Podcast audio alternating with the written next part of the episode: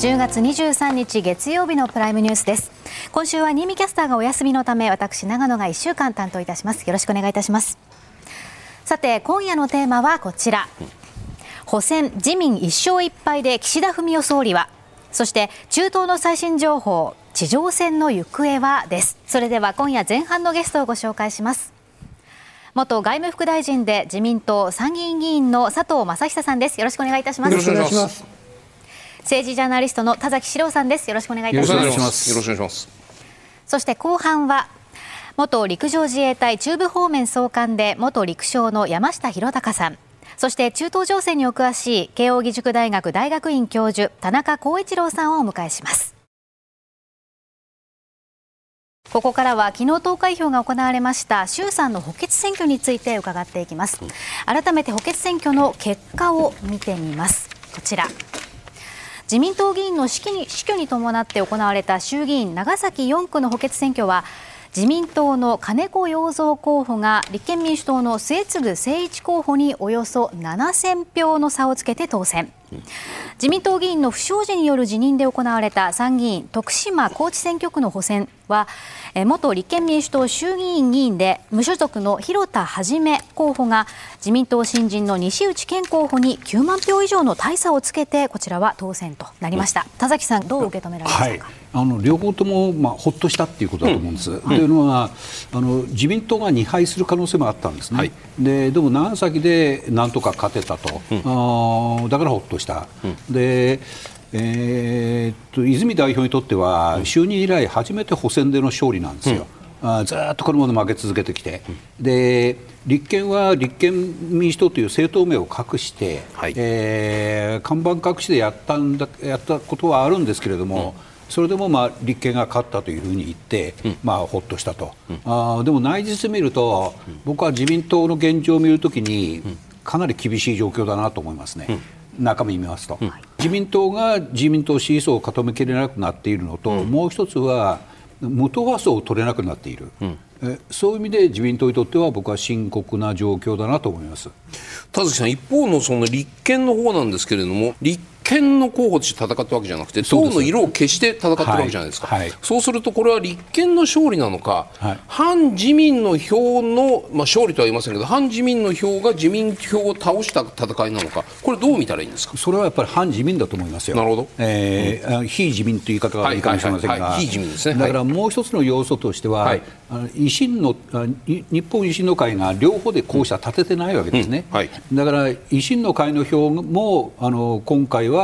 あ徳島高知では、はい、あの広田さんに乗っかったということだと思います、うん、そうすると、じゃあこの、これから先、その総選挙に向けては、ですね、はい、あの泉さんは、各党と連携できるところは力を合わせると言っているんだと、党議席の最大化だと、つまり野党の一本化が重要であるということを、ままた今日も同じように言ってるわけなんですけれども、はいはい、じゃあ、それの道というのは、どのくらい見えてるんですか？それは全然展望ないでしょう。なるほど、えーあのーうん、立憲民主党に対して選挙協力しようということは、はい、維新は全く考えてませんよね、うん、で国民民主党も考えてない、うん、とすると立憲民主党が組む相手っていうのはあの共産党であり、はい、えー、れいわ新選組であり、はい、社民党と、うん、あいうことになってしまうんですね、うん、そうすると、まあ割とリベラルっていうか、左派の、はい、が集まってるだけで、広がりにが欠ける状況になるわけです、うん、だから今回のあの2つの補選と、うん、あ来たるべき衆院選では全然違った結果になるだろうと思います。全然違った結果になる可能性がある、はいはい、佐藤さん、今の田崎さんのご指摘、まずは最初のその無党派を取れなくなっている自民党支持層を固めきれなくなっている、この雰囲気、いろいろ回られたと思います、はい、私もあのえー、両方の補選、はい、そして宮城県議選、うん、そして所沢市長選も応援に入りました、はい。えー、自民党のブランド力やっぱ落ちてるなとやっぱ感じます、うん、やっぱり反応を含めて、うん、あるいはの集まってる人、あるいは陣営の雰囲気見ても、はい、まあ、ブランド力が落ちてることによって、うん、やはり無党派層を取り込むっていう力は非常に弱くなっているのと、はい、中がこう、えー、まとめるときに、うん、本当のどれだけの期間あるかと。例えば、はい、長崎の方は、うん、最後の1週間でこうぐわっとまとまったんですよ。自民党が、はい、はい、それまではなかなか厳しくて、なかなかその、えーまあ、長い北村先生のグループと、はい。はい、あるいはその金子先生や、はい、あるいは谷川先生のグループとの、うん、まあ、いろんないたことがあったこともあったんですけども最後の1週間でまとまった結果として、うん、この約7000票の差がついたと、で前回は360票ぐらいしか差がなかったんですよ。うん300以下7000になったとは最後まとまったっていう部分は、あのあったと思います、ある程度まとまれば、維新が出なければこういう形で一定程度勝負はできるという部分はあるかもしれませんけども、まあ、全般的に見て、自民党だから公明党が与党が結束すれば、あの勝負できると。いう時代ではないように個人的には感じました。何が原因で自民党のブランド力が落ちているのか、あの別にこう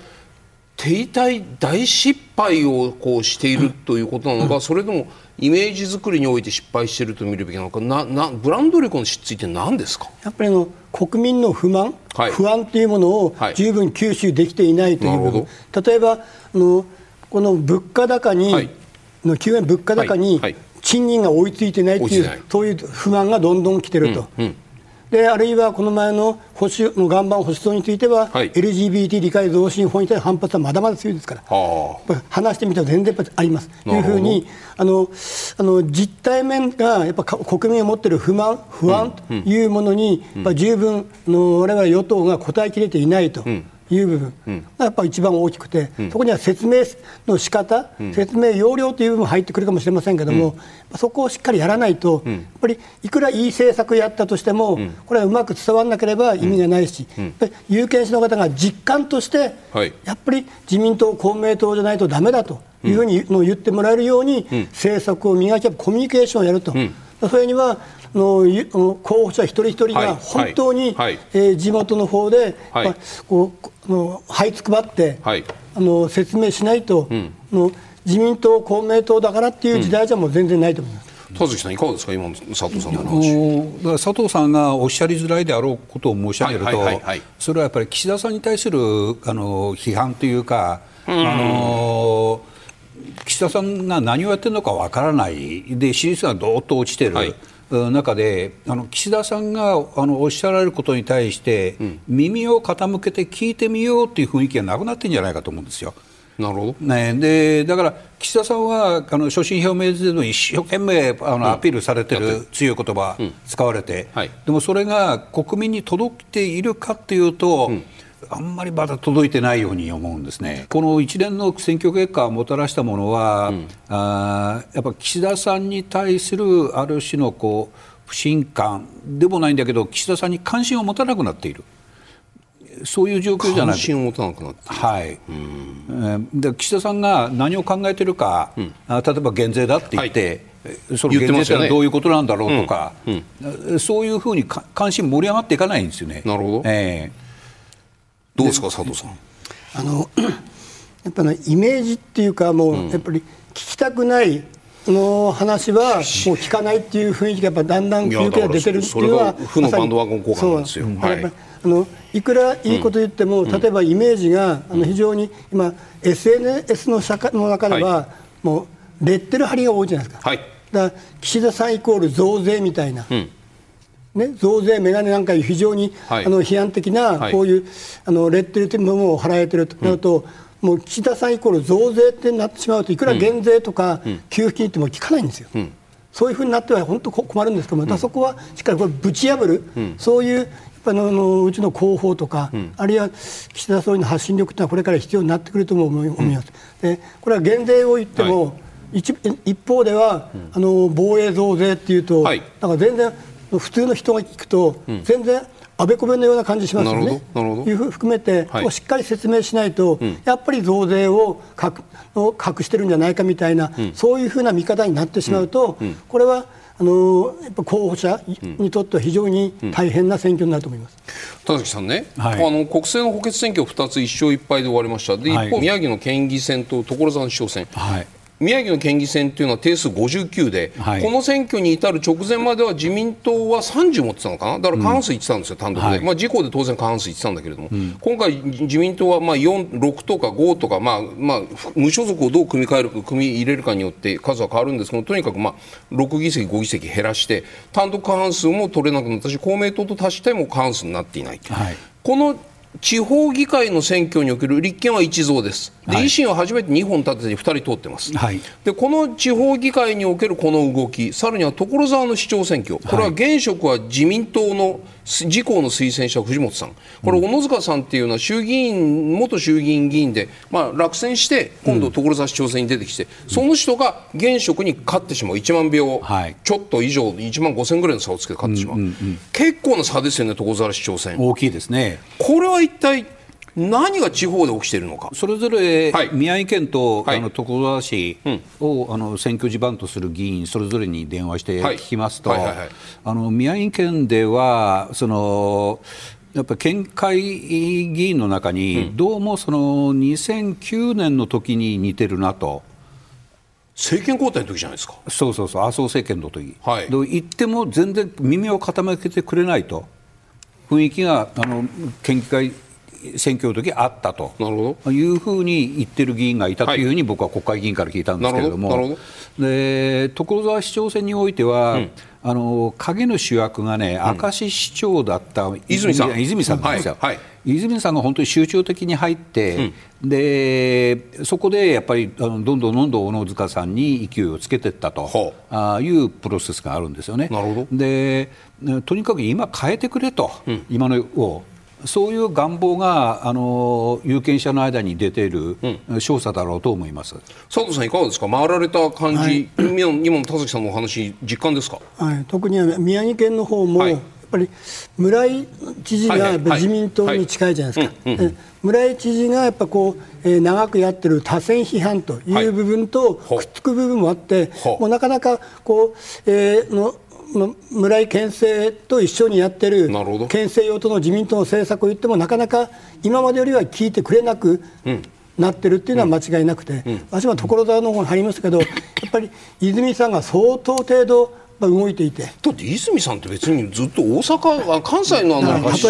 市長でしょ。例えば、ななんでなんでそんなに人に対するその訴求力というかインパクトがあるんですか、ね、あの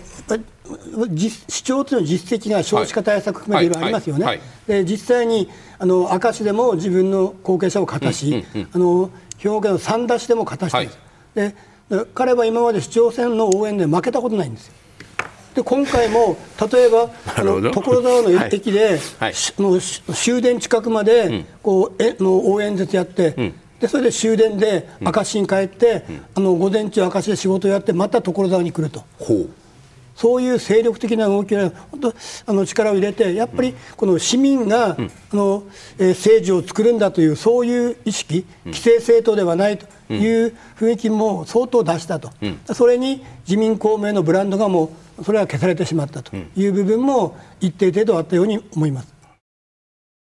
ここからは低迷する支持率を岸田総理はどう回復していこうと考えているのかについて伺っていきたいと思います。うん、田崎さん、先ほどもお話に出ましたが、あの減税のアピール、なかなか聞いてもらえないんじゃないかという話もありました、投票日、2日前に岸田総理が発信した減税アピール、やはり有権者にはあまり届かなかったというふうにご覧になりますか？うんあのそれは中身がはっきりししませんでしたから、うん、で所得減税っていうのは、あのを含めっていうふうな言い方だったんで、はい、あのそういう意味じゃあの分かりづらかっただろうと思います。うんでえー、そもそもこれあの、岸田さんがあの方針固められたのは、もう9月の20日頃に方針固められて、はい、えー、1か月ぐらい経ってようやく喋り始めてるんですね、うん、でこういう具合にこうギリギリまで引っ張ったのは、うん、あの経済対策をまとめるのが10月末か11月の初めになる、はい、あのその直前に行った方があが話がまとまりやすいだろうという判断と、はいうんやっぱり自民党前長にちょっと遠慮したところがあって、はいはい、えー、こういう結果になったんですけれども、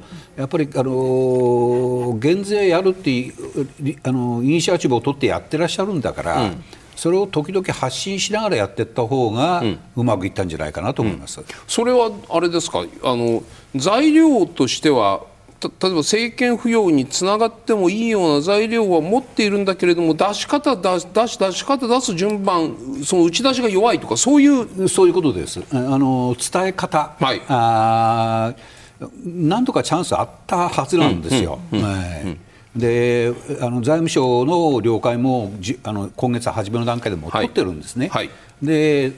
で財務省はそれから制度設計入ってるんですけども、うんそういうことを岸田さんはあの国民に説明しないばかりではなくて、うん、自民党内でも説明してないんです。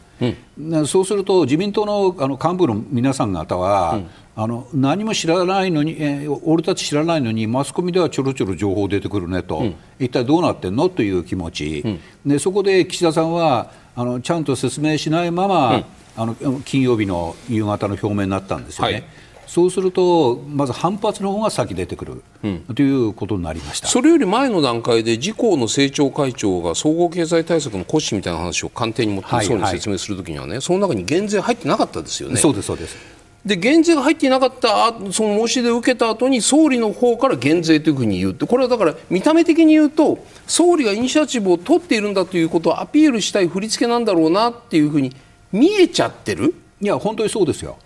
それが、それが今の党の怒りというか、何なんだっていう、ね。はい、だから先週火曜日17日に自民党と公明党が政策提言を行って、はい。はい、それ先立って先々週の段階で岸田さんは、自民、公明両党に、うん、えー、減税のことに触れないでほしいと、うん、いずれまた言うからと。うん。あ言うんで抑えてるわけですね、はい、だからあの自公両党が出すけあの提言には減税が入ってこなかった、はい。はい、でそれは明らかに俺がやろうとしてるんだから、うん、余計なこと言わないでと、うん、私やるからねっていう意思表示なんですよ。うん、でもそれをあのあまりにやりすぎるたために、理解も深まらなかったし、反発も生んだってことですね。それは党に対する根回しがなかったと見るべきなのか、ないしは党の総理に対する理解度が低いのか、何なんですか？根回しがね、遅かった、僕が見てる限り。あのー、これね党内の反発が火を吹いたのが、先週、水曜日の6者会議なんですね、うん、6者会議というのは、はいはい、あの総理と自民党4役、はい、麻生さん、はい、あそれまでの3党政治ではなくて、うんうん、えー、総理が副総裁、はい、えー、自民党4役と話し合う、うん、計6人だ、うん、でそこで減税の話が出て、うん、割とわーっと反対論が出てしまった、はい、で本来ならそこで話す前に、あの内々こういう考え方ですねですからっていうふうに伝えておけばよかったんですけども、うん、あのそういうこともやってなかったということですね、うん、根回しが遅れたということ佐藤さん、党内の雰囲気、今、岸田さんに対する党内の雰囲気ってあんまりよろしくないんですか、まあ、よろしそそこまで悪くはないんですけども、もっとコミュニケーションもはい、図らないと、はい、やっぱその官邸と国会の、はい、国会対策委員会と、まあ、官邸と、まあ、党とい。う部分で、うん、おそらく今回の国会でも、この所得税減税とか、あるいはその、えー、給付金という部分も、多分相当焦点になると思います。でただ所得税っては払ってる人と払ってない人払ってない人も結構いるので、ね、そうなるとあんまメリットないわけですないですね、給付金とセットじゃないといけないので、はい、所得税と給付金両方セットで言うのと、うん、所得税減税だけっていうと、うん、また違うんじゃないのとか、うん、そういろいろんな議論が出てきてしまう。なので、まあ、やっぱコミュニケーションもっとやらないといけないと思ってて私はね、実はあの当選した時が、少数与党なんでいきなり。ほう少数与党での3人は野党の方が多くて、はい、法案通す時も、ね、ねじれで、ねじれ。もう頭下げて下げて通る、はい。はい、次本当に負けて、はい、本物の野党になりました。はい。あの時のやっぱことを考えると、うん、やっぱ非常に自民党の中でぐちゃぐちゃしちゃうと、うん、またあの時の二の舞になってどんどん悪いスパイラルにこう入ってしまうと。でやはりこういう状況で国民が、うん自民党のの話を聞いてくれなくなるような状況がやっぱ昔もそうだったんですよ、うん、なので、やっぱ原点に戻っての車座対話って野党などやりました、はい。はい、やっぱり自民党議員が本当に、うん、あの姿勢に入って、うん、本当に、えー、車座少人数会合で本当死に物でやって、その、えー、実際あの仮に政府の説明が足りなければ、はい。はい、そこは与党の議員がやらないと、これいつまでたっても多分今回の選挙のように聞いてくれなくなりますから、うん、そこはねしっかり党内で、もうコミュニケーションを図りながら、今度は、えー、政府だけではなく我々が、あの姿勢に入って有権者に説明するという動きをやらないと、どんどんどんどんこれからあの悪いスプラーレに入ってしまうと、もう戻らなくなってしまう恐れがありますから。そこはしっかりやらないといけないと思います。本日田崎さんのご出演ここまでとなります。どうもありがとうございました。ここからは地上戦目前とみられているパレスチナ自治区ガザの最新情報とイスラエル軍の動きについて伺ってまいります。ではここからのゲストをご紹介します。元陸上自衛隊中部方面総監で元陸将の山下博隆さんです。よろしくお願いいたします、はい、お世話になります。そして中東情勢にお詳しい慶應義塾大学大学院教授田中光一郎さんです。よろしくお願いいたします。よろしくお願いします。そして佐藤さんにも引き続きお話を伺ってまいります。よろしくお願いいたしますレバノンに隣接する北部でもイスラム教シーア派の武装組織ヒズボラとイスラエル軍との緊張がこの辺りですね高まっているんです。ヒズボラに関する最近の動きを見ていきます。こちら。先月、ヒズボラ指導者のナスララ氏と会談したイランのアブドラヒアン外相はその後に出演したテレビ番組でヒズボラはイスラエルに先制攻撃を仕掛ける準備ができていると発言、うん、一方イスラエル軍の報道官は22日ヒズボラがレバノンを戦争に引きずり込んでいる、レバノンがこの戦争から得るものはなく多くを失うだろうと述べています、まず田中さんヒズボラで準備ができているとされるイスラエルの先制攻撃というのは具体的に言うとどういった攻撃になるとご覧になりますか？はい。まあ、今すでに行われていることもその一,、あの一部ではないかと考えますけれども、まあ、簡単に言いますと、あのイスラエル軍がガザ侵攻に集中できないようにする、まあ、そういう牽制のために行っているとまあ見えます。まあ、ただあのアミール・アブドラヒアン外相これイランの外相ですが、はい。はい、彼がその全くあのとりあえずは別組織である別の国の組織である、ヒズボラのことについてですね、まあ、わざわざこういう話をしていること自体もすでに情報戦に入っていると言いますね。それつまり諜報戦ということはななんて最初の煽りも含めてね牽制も含めた言葉、はい、持ってると見た方がいいのかってこういう意味ですよね。まあ両方ありますね。なるほど、はい、その意味で言うとじゃあこのヒズボラが先制攻撃を仕掛ける準備ができているぞというふうにイランの外務大臣が言うということはこれはイスラエルに対して？イスラエルに対してですね、はい、やったら怪我するからやめろという意味なんですか、まあ、そういうことですね、はい、ただイスラエルの今日のその状況あのネタニヤフ首相の発言等々も踏まえてもとてもその言葉で止まるとは僕には思えないんですけどそこはいかがですか？あのご承知の通り、はい、あのあるいはご指摘の通りその通りだと思うんですね、うんうん、で要は、えー、イスラエルが止まらない、はい、まあ、アメリカも欧米もあのアメリカもヨーロッパも、うん、まあ一頃ほどではないんですけど、はい、まだそのイスラエルの自衛権の行使ということについて、うん、これを抑制的に、えー、進めさせるようなところまで抑えるつもりはまだないですよね。ですから、まあ、このまま突き進んでいくと、え確実にガザ侵攻をイスラエルは行うだろうと、うん、でそれが容易にできないように少しでも、まあ、ハマスなどに、まあ、その側面支援をするという意味で、この、まあ、言葉の上のですね、はいはい、えー、牽制と、それからまあ実際にヒズボラが部分的に、えーまあ、加勢をしていると、うん、そういう状況にあると見てます。山下さん、はい、ヒズボラの軍事力ってあの国でもないと武装組織とか、まあまあ、定義定義によってはテロ組織というところもあるぐらいの中でヒズボラの軍事力って何だっていうと戦闘員がこれ10万人で兵器はロケット弾、弾道ミサイルなどを持っていると。でアメリカシンクタンク CSIS のあれ評価においては世界で最も重武装の非国家勢力であると。このヒズボラとイスラエル軍の戦いっていうのはどういう戦いになるというふうに想定されますまずはその戦闘員10万人っていうのもいろんなデータがあって、はい、一番少ないのだと2万5千人ぐらいと言われてるんですよ。そうなんですか。で、あの、それが非常時には招集して、うん、なまあ、7万ぐらい上がるっていうので、はい、これはあの非常時最大招集したら10万人ぐらい集められるという意味だと思うんですよ。なるほど。だから核になるいわゆる軍隊の中の正規軍っていうのはもっと少ないと思うんですよね。はい、それから持ってる装備なんかもそれはあのイスラエル軍と比べたらもう全然あの戦闘力ないですから、うん、そういう場合はやっぱり非対称戦で彼らはロケットをなんで撃ったり、うん、あるいはあのゲリラみたいな行動をすると。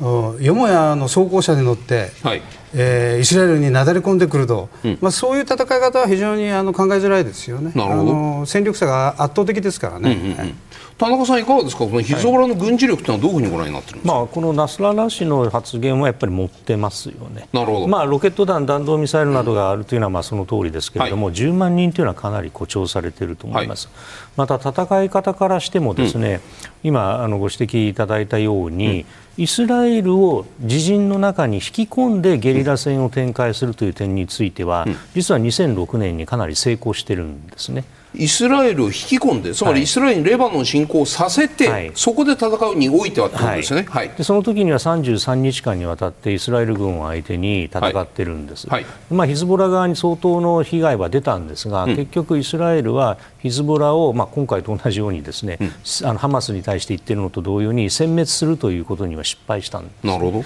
なので、まあ、それをもって、まあ、ハマスとは異なって、うん、えー、このヒズボラというのは、まあアラブの中でもう非常に人気を博すことになったんで、うん、それイスラエルと戦ってしかも完全な敗北まで至らなかった。全く一応見方によってもしかしたら勝ったかもしれないという言い方になるというそういうことですか、はいそれがその、まあ、レバノンだけでなく、はい、あるいはその、まあ、関係が深いイランとかでもなく、うん、えー、エジプトであるとか、うん、えー、ペルシャ湾岸の国々であるとか、はい、ここで途端にですねこのイスラムシーア派の組織であるヒズボラに対する人気が沸騰したんですね。今もその人気は高いんですいや今はもうまたそれ沈静化してますが、あの当時にはものすごい熱狂的なその人気を集めて、うん、まあ、あのサウジアラビアなどが結構それを見て焦ってしまったんですよね。田中さんねこのこれまでイスラエルに対する攻撃っていうとそのハマスがいてイスラム聖戦というのが出て、はい、ヒズボラというのが出てきてはっきり言って区別つかないですよ。これは、はい、それぞれみんな地下でつながっているものなのかそれとも宗派とか何かによって完全に峻別されている。もしかしたらお互い内内毛とは言いませんけどもお互いに戦うような集団なのか、うん、それらの関係ってのはどういうふうに見たらいいんですか？あの出自がみんな違うんですよね、はあ、それは間違いないんですなるほどただあの組織として、まあ、イスラエルと戦っていくとか、さまざ、まなその活動を行う経緯において例えばイランとつながりを持つ、はいうん、あるいは同じような、えー、スポンサーをどこからか見つけてくるとい。うことで、横の連携を構築し、うん、まあ、その中でいろいろなノウハウこの場合には兵器、えーと、製造のノウハウなども含めて、はい、えー、連絡を取っているうちにこれが伝わっていくという関係にあることは間違いないです、ただ、連携を取って作戦を同時に行っているかどうかということは、これかなり稀なことではないかと見ています、うん、そうするとじゃあハマスとイスラエルの武力闘争が武力衝突が続いているときにそれと連動するかのようにヒズボラが北部南部レバノンから北部イスラエルに侵攻してくるんじゃないかというこういう想定で今日はお話を伺おうかなと思ってたんですけどもその連携というのはあまり関係ない？あの今のい？や今の状況ではあのイスラエルがガザ侵攻に集中できないように火を散らすための側面支援はしています。ただ、もともとヒズボラの能力としてレバノンからイスラエルの方に侵攻してくるというのは相当無理があります。なるほどね、そういうあの機械化部隊を持ってませんので、そこは佐藤さん、いかがですか、そのヒズボラの能力って我々どういうふうに見たらいいんですか？イスラエルと決定的な違いは、はい、戦闘機とか艦船がないと、うん、なるほど。でまた装甲車や戦車もほとんどないと、はい、あるのはこう槍、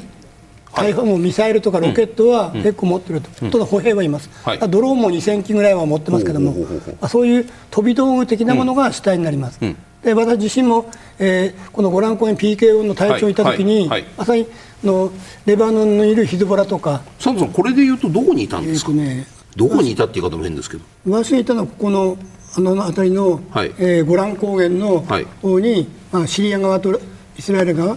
にいたんですけども、はい、えー、ミッションエリアが、はい、このシリアとレバノンとイスラエルだったので、はい、こずっとこういの行ったり来たりしたんですけども、で当時は、はい、のここのレバノンの南部の方に、サウスサウスレバノンアーミーというあの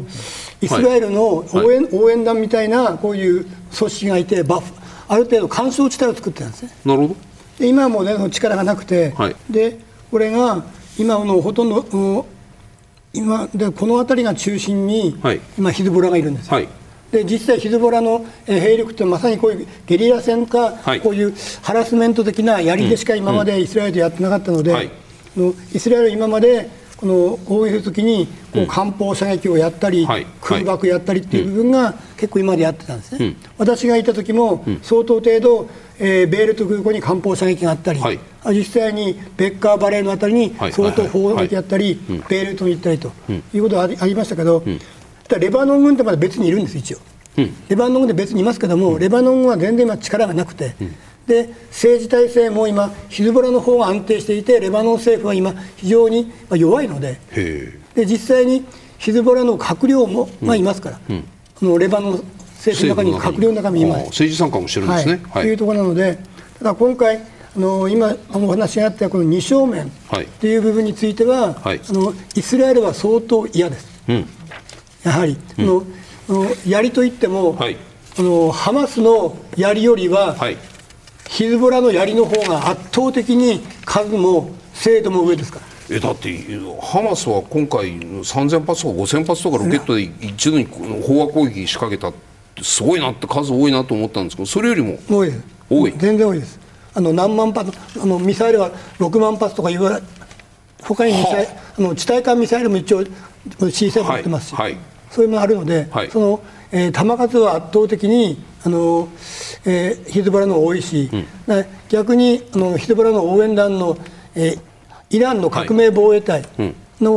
方から支援しようと思えば、はい、シリア系でどんどんこう応援、はいはいはい、支援できますから、はい、だから、えー、ダマスカス空港とか、うん、アレッポ空港をイスラエルが叩いたのは空爆しましたよね、はい、のイランのヒズボラに対する支援を、うん、ある程度抑えるために空爆したということもありますから、うん、どんどん後ろから来ますので、そこはね、えー、ハマスに対する兵隊支援と比べたら、ヒズボラに対する兵隊支援の方が圧倒的にやりやすいので。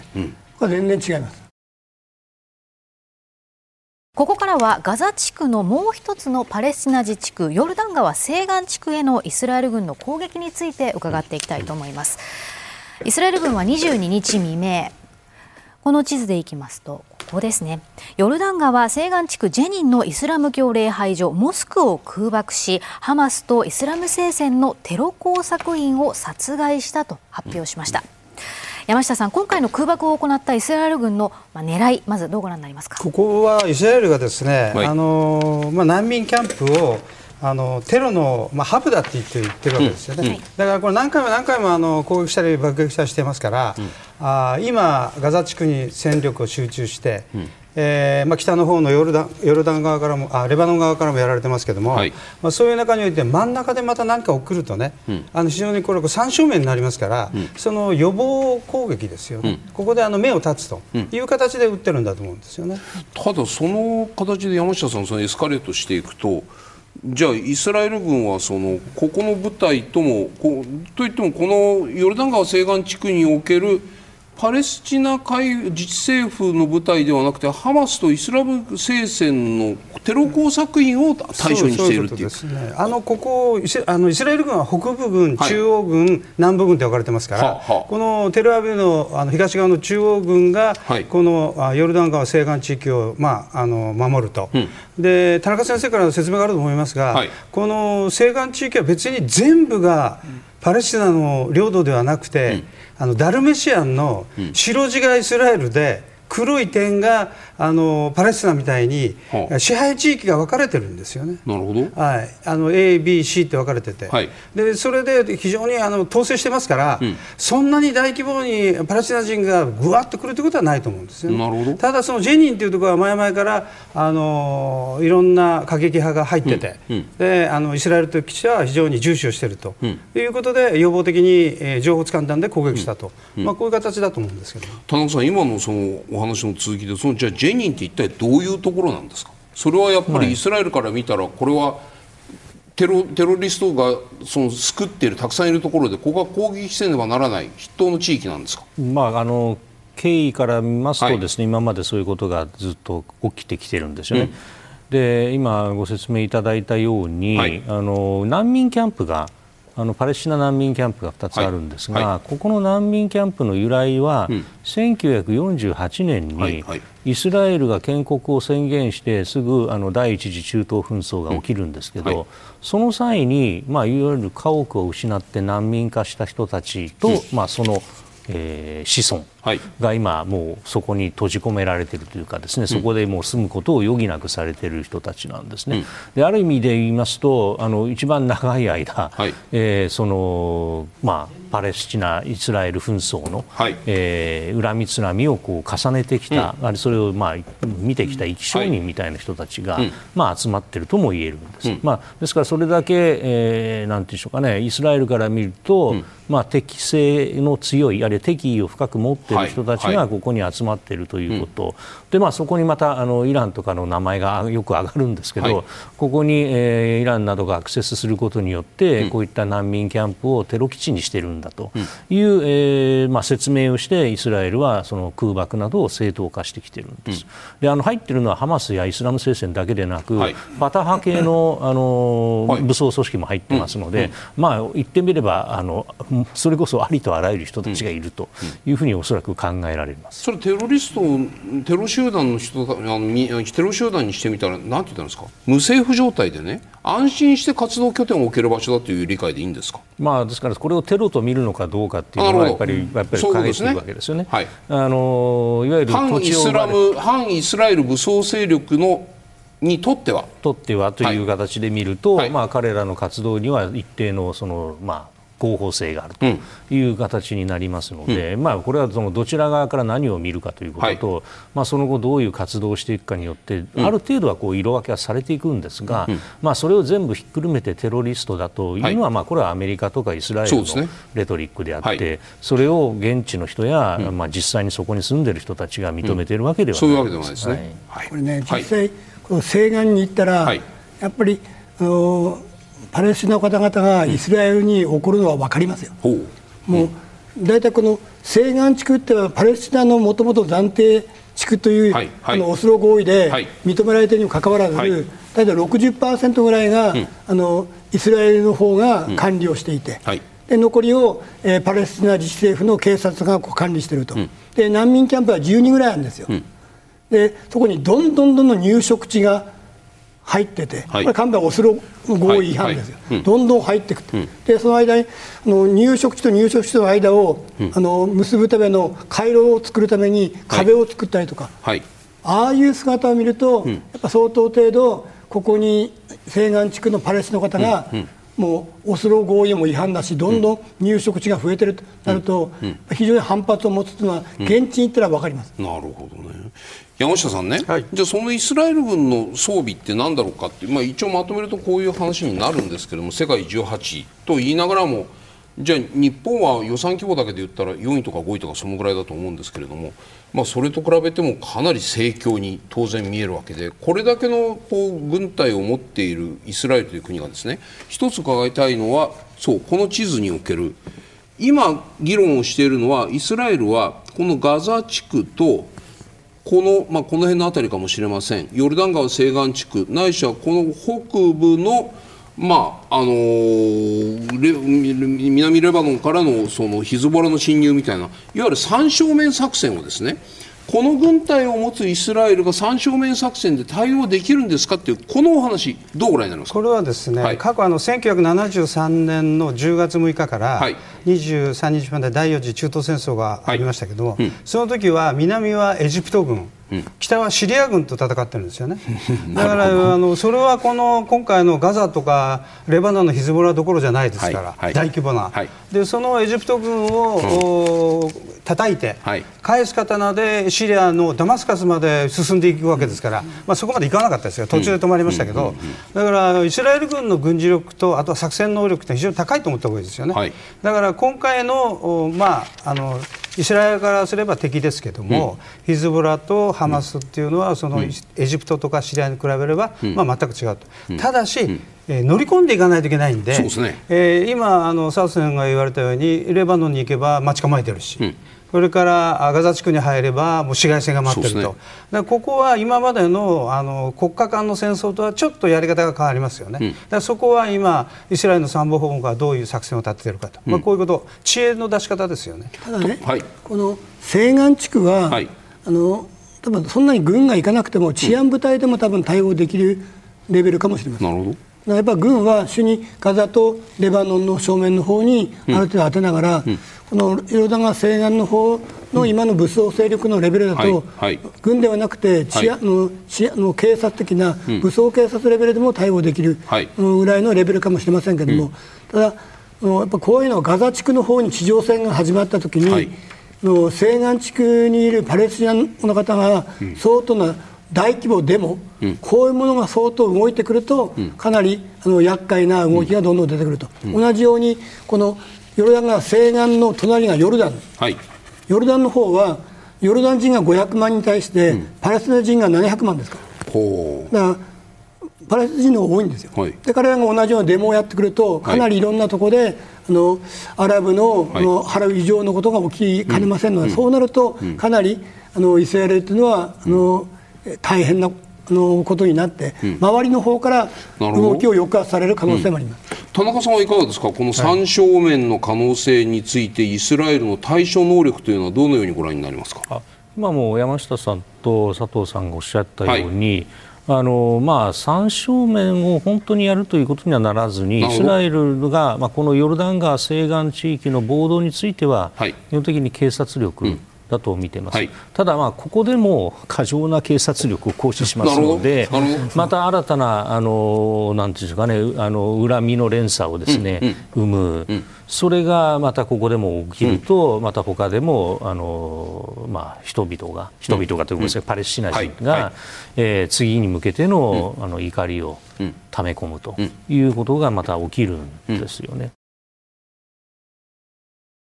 ここからは秒読み段階とも言われるガザへのイスラエルによる大規模攻撃について伺います、うん、最近の動きですが先週末ハマスは人質解放に動きました。こちら、うん、21日のイスラエル軍の発表によりますとハマスに捕らえられた人質は少なくとも210人いますが、うん、ハマスは20日にアメリカ国籍の女性2人を解放。また21日にはハマスが通信アプリでえー、さらに人質2人の解放をイスラエル側に提案したが拒否された。と発表しました。イスラエル側はこれを否定しています、田中さんまずアメリカ国籍女性2人の、えー、人質を解放しまた続けて2人の人質の解放を提案したこのハマスの狙い、はい、まあ、この少しずつ2人ずつ2人ずつというこのやり方の狙いはどこにあるというふうにご覧になりますか？やっぱりこれはあの交渉があるので、はい、えー、解放交渉が行われている間は、うん、えー、人質、まあ、究極的には全員解放、はい、ということに向けての交渉が成り立つんじゃないかという、まあ、思いを抱かせるということですね、まあ、これはイスラエルを相手にというよりもむしろあの人質を、まあ、取られている、えー、西洋などの国々にとって、でそうすると、まあ、当然イスラエルに対して地上侵攻を行って、彼らが解放されないうちに巻き添えになるようなことをするなと、はい、あるいはその慎重にやれというようなことで、まあ、一定の圧力をかけることになりますので、まあ、ハマスが狙っているのはまさにそこにあると思います、先送りさせるということですね。山下さん、いかがですか、この人質、うん、小出し、少人数、小人数ずつの解放ということについて、イスラエル、どの程度こう対応していくのか、どっかの段階で打ち切るたい可能性があるのか、どうご覧になりますか、あのその前に軍事作戦ですから、はい。はい。これだけの大量の予備役を招集して、はい、経済インフラにも与えるダメージも大きいでしょ、はい、で軍隊をあそこに集結させて、うん、もう今日明日攻撃がやるぞってなったらこうモチベーション上がるでしょ、うん、それをずっと引っ張っていくとだんだん垂れてきますから、はい、やはりそういう面あ軍事部門だけを見てると、うん、まあ、ある期間にはやっぱり決心をしないと、あの作戦をやる時の兵隊たちのやる気っていうのがですねそがれますからこれ非常に難しいですよね。人質を少しずつ出してるっていうのはこのイスラエルの地上戦を伸ばしたいということですよね。はいはい、でそのあのもう分かってますからそういうのやり方がですね。で欧米が、まあ、あのマスコミによるとアメリカがちょっと待ってってかけてるとかですね、はいはい、まあ、そういう状況になってくると非常にイスラエル側としては本当にやるのかと、う。ん、そう。今のお話 CNN が伝えているところではこういう話ですよね。22日に CNN が報道している限りは人質解放人道支援のためにイスラエル側に地上侵攻を遅らせるよう要請したというふうに CNN が報じていてイスラエル側は否定していると。このことですよね。そういうことですね、はい、だからそういうそこのアメリカから言われるとやはりですね、非常にイスラエル政府は非常に重いので、うんうん、まあ、そこの中ででもある時期に決心するということになると思いますよね、佐藤さんいかがですか？どうご覧になりますか、イスラエルは、はい、人質よりも、うん、まあ自国防衛の優先順位が高いので、うん、まあ、我慢しないと思います。うん、我々がやっぱ考えてる、まあ、はい、我々の感性とイスラエルのと感性って全然違いますから、うん、先ほどあの田中先生も、過剰な警察力って言いましたけど、はい。はい、我々はあの警察は比例の原則というじゃないですか、うんうん、まあ、関係ないですから。鉄砲には鉄砲って、ね、だからものすごく西岸でも犠牲が出るのはそういうことで、やっぱり自分たちを守るためには、うん、の1対10ぐらいの,、あの日でも、はい、彼にとっては当たり前なんです、うん、だから感覚が全然違うんです、うん、今回あの、1000人以上の同胞が殺されたと、はい、でこれを繰り返さないためには、うん、ハマスの軍事力をなくすというのが一番の目的で、はい、であれば、人質というのがある程度犠牲になっても、ハマスの軍事力を、の倒す方、なくす方が優先順位が高いので、はいそれはねあのアメリカがいくら言っても、うん、一定程度今我慢してますけども、うん、まあ、我慢の限界ってありますから、うん、もう準備すればするほど、ハマス側の方の,、の仕掛け、あの罠っていうのはどんどんレベルアップしますので、そこはねあの人質よりも作戦目的、のハマスの軍事力の排除というのは優先されると思います。田中さんもそうですか？イスラエルのメンタリティーっていうのは、イスラエルのその気持ちに対しては国際世論がいくらやってもないしは人質がねまあ、例えば2人解放された人質が記者会見とかするとしたらですよ。記者会見させるかどうか分かりませんけれども解放された人質が記者会見でしゃべることといえば攻撃をしないでくれと。交渉を続けてくれと。まだはまだ200人近い仲間がいるんだと。でハマスは交渉すれば人質を返すというふうに言っているんだからこの限りにおいては交渉を続けてくれという人質からそういうふうに言う可能性はありませんか？まあ、ないとは言い切れない、ね、それは全くイスラエルの政府の判断には影響を及ぼさない。えー、少なくともあのむしろ反発するでしょうね。反発、えー要するにまあそういう、まあ、言ってみればイスラエル側から見れば汚い手を使ってきたと。いうことで、はあ、むしろ意に介さないどころかかえってあの激高して、えー、全くもう意に介さない無視するということに多分移ると思います。彼らのやっぱり安全保障とか自国祖国防衛自国防衛ということに関しての感覚は我々と全く違うところにあります。それは佐藤先生のおっしゃる通りだと私も思ってます、うん、実際ね、はい。このガザ地区の人に対して、はい、ハマスにプレッシャーをかけるために封鎖をして、水も食料も電気も止めたったという、はい、でそれに対してイスラエルの高官にある人が聞いたんです、うん、これはあのダメだと人道上だめだと、うん、なんで水食料を上げないんだと、言ったら、まあ、誰に聞いてんだと、俺たちは戦争を仕掛けられたんだと。仕掛けてきたのはハマス側だと、うん、なんでハマス側は戦争を仕掛けてきたのに、うん、その人間たちに俺たちが、戦争を仕掛けられた俺たちが水や食料や電気をやらないといけないんだと、こういう発想ですから、だから全然違うん。ですよ。だから現,、はい、現役中にはイスラエルのあの将校と話す機会があったんですけども、はい。はい、あの同じようにあのいろんな質問をしたら、うん、我々あの戦争に負けたら、国がなくなるんだと。今までやっと作った国がなくなるっていうですね、うん、そういう悲壮感ですよね、うん、絶対に弱い姿勢を見せられないし、うん、絶対に負けられないんですよね、それはまあ我々日本とはちょっと違うところですよね。国がなくなる、ま、負けられないと言ってもそれこそ本当に過剰防衛というだから負けられないからですよ勝ちすぎっていうやりすぎっていう理屈は我々が思うとそうですけど彼らはまだそれでも、ない。少ない。少ない。もうすでに死者の数から言えばイスラエルとパレスチナの数でいうと3倍、4倍にもなってますよね、あのハマス側が本当に正しくカウントしているかどうか分からないですけど、まあ、確かにおっしゃる通り、うん、まあ、そんな問題じゃないですよ、もう攻め込まれて、うん、千数百人も死んでるんですから、うん、これはもう何倍だろうが、徹底してやると決めてますから。田中さん、国際世論って全く通じないんですか、イスラエルには。その点に関しては、ほぼあの馬事豆腐です。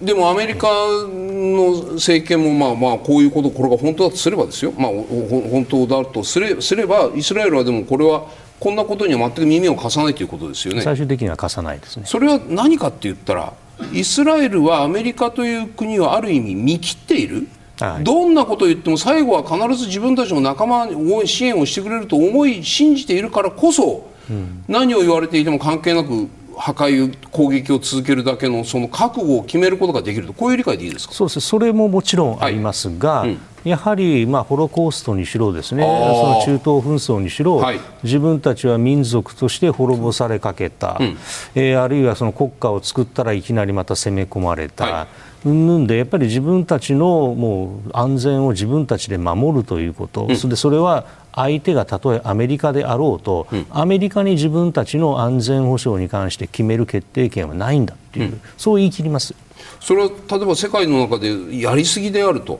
そういう批判が出て孤立するリスクなんていうのはもうリスクじゃないわけですね。孤立するかどうかということになるとそこは政治的にアメリカが救ってくれるというところに頼ってると思うんです。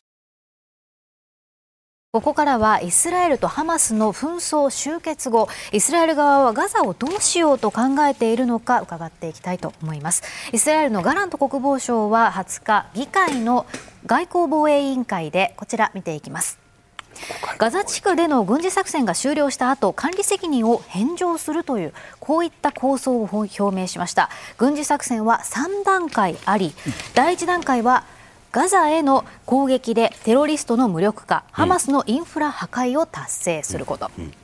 で第2段階は抵抗を続ける残党の掃討を目指す。そして第3段階です。ガザ地区におけるイスラエルの責任を全面的に返上としています。田中さんイスラエルのガザに対する管理責任これはそもそもどういったものになるんでしょうか、うん、あのパレスチナ自治区とはいえですね、これあくまでも自治区なので、うん、基本的にイスラエルという国家の中に皆さん住んでいることになっているわけですよね、うん、なのでえガザの市民がパレスチナ人であろうともこれは国として責任を負うのはイスラエルであることに間違いないんです、うん、なので例えばガザで戦争を行うからガザの住民を例えばこうガーッとそのエジプトの側にですね押し出してしまうとかっていうのはこんなの言語道断で、うん、そんなことは本来やってはいけないことなんです。でここでイスラエルの責任を返上するなんて本当に言ってしまうということ。を、まあ、実際にはもう2005年から、えー、イスラエルはそれを実質実質的にやってきたんですけれども、はい、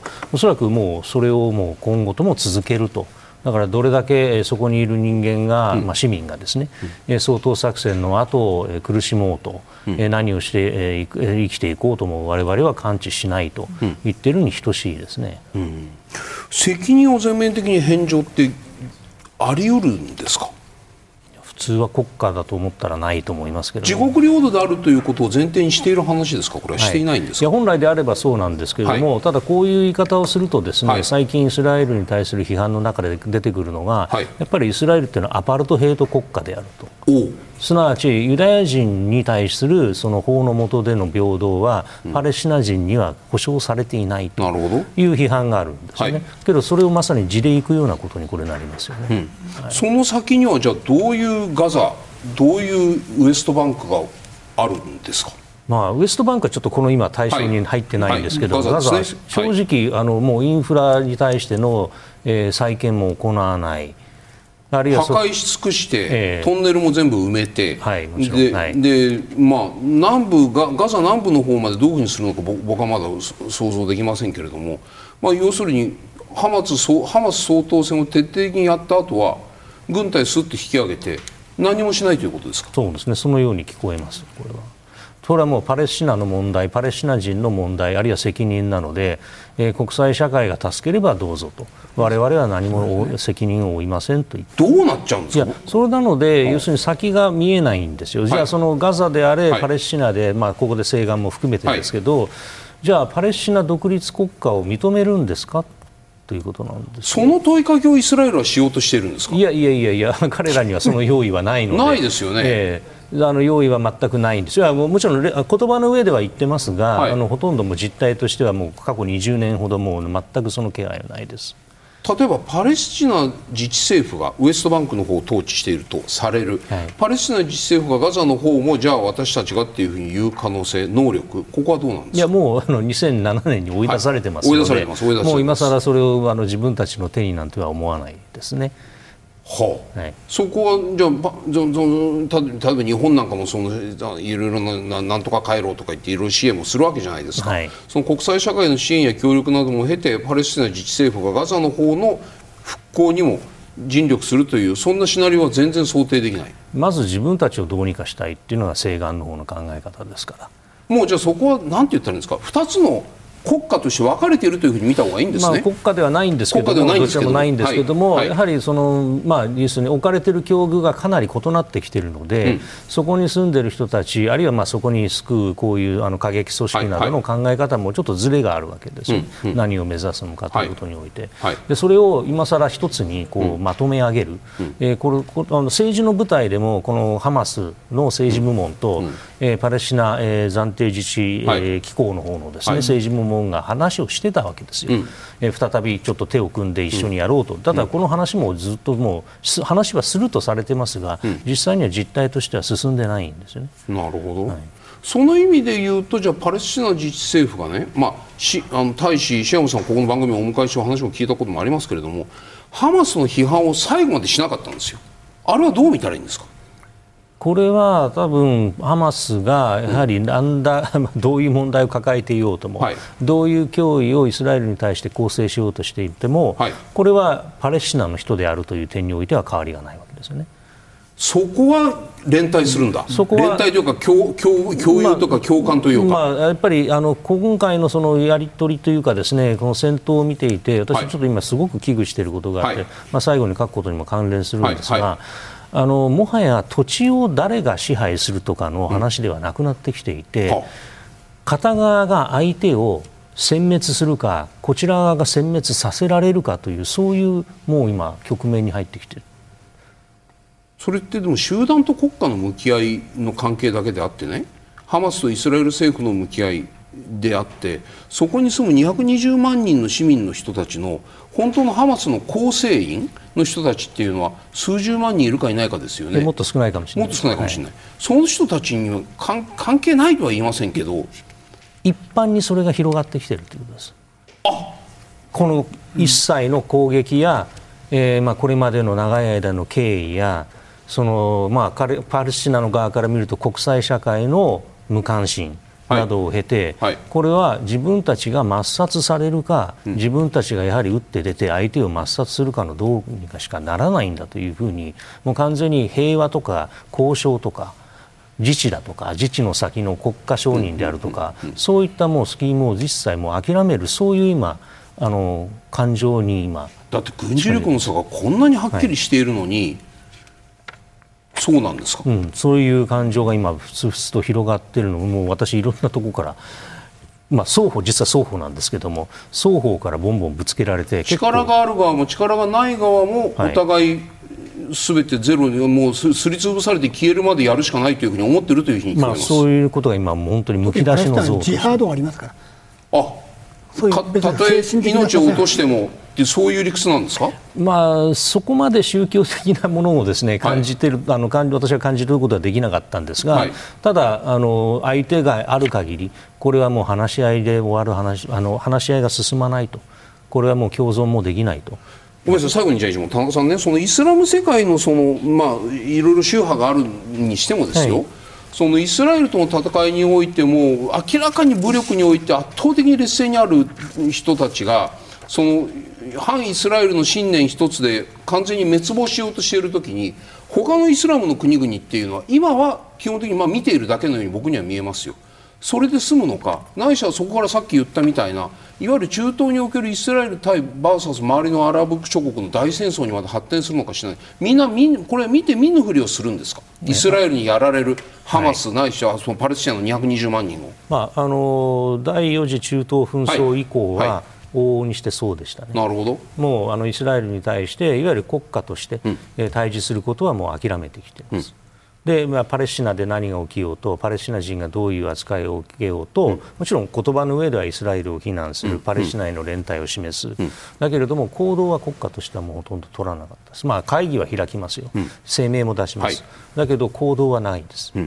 えばかつてあったあのアラブ連盟による、はいはい、あのまあ、イスラエルに対する通称をボイコットする、まあ、アラブ通称アラブボイコットと言われてます、もうこれはもう完璧にもう崩れてしまってます。つまり経済的にももちろん軍事的にも負けっぱなしでしたから、はい、どうしようもない、うん、で経済的にこう、まあえー、封じ込めようということも結局やめちゃった、うん、で、えー、国によっては今、まあ、別にそれ自体は悪いことではないんですけれども、えーえーと、イスラエルとの間で関係正常化を果たす国が出てきたと、うん、しかしパレスチナ問題はずっと